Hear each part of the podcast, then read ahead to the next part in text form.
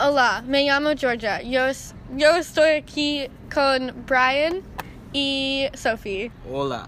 Hola, Um, ¿Qué es tu animal favorito? Sophie me gusta los pájaros. y Brian. Tengo dos caballos, pero me gusta perros y gatos también. Um, ¿Qué es que no te gusta los animales? Sophie No me gustan los perros, son muy feos. y Brian. No me gustan los ara- las arañas. Ugh. Um, ¿Qué es tu persona fa- famosa favorita, Sophie Me gusta Brendan Yuri. y Brian? Me gusta Mark Hamill. Ah, sí, me gusta la persona de Tom Holland. um, ¿Qué es tu fam- persona famosa no te gusta? No me gusta Justin Bieber nada.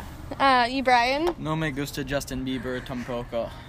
a mí también no me gusta Justin Bieber. Nadie le gusta Justin Bieber. Nadie. Nadie. Adiós.